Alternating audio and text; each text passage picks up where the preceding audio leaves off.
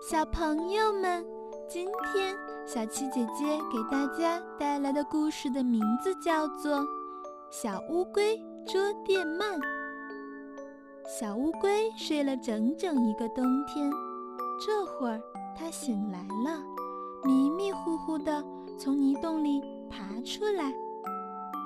呀，小青蛙、小螃蟹早就出洞了，跟小鱼、小虾。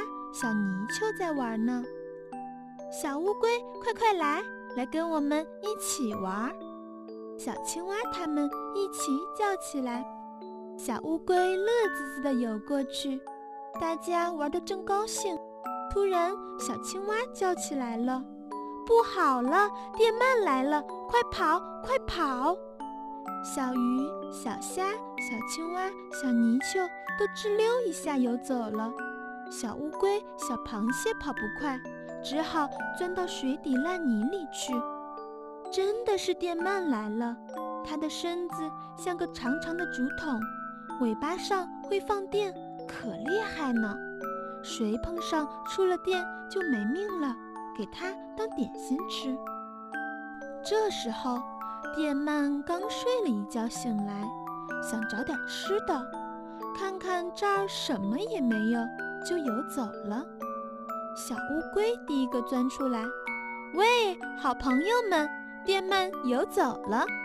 听它这么一喊，小伙伴们都回来了，七嘴八舌地说：“电鳗老是欺负我们，真坏。”小乌龟说：“咱们得想个办法捉住它。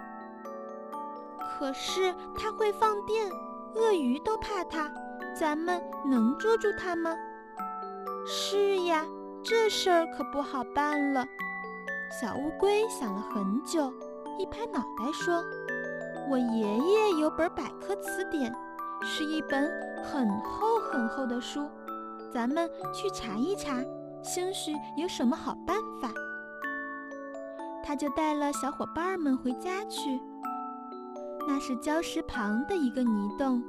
这本百科词典好大好重，他们使了很大的劲儿，才把封面翻开来。翻呀翻呀，一直翻到第四百八十页，才找到了。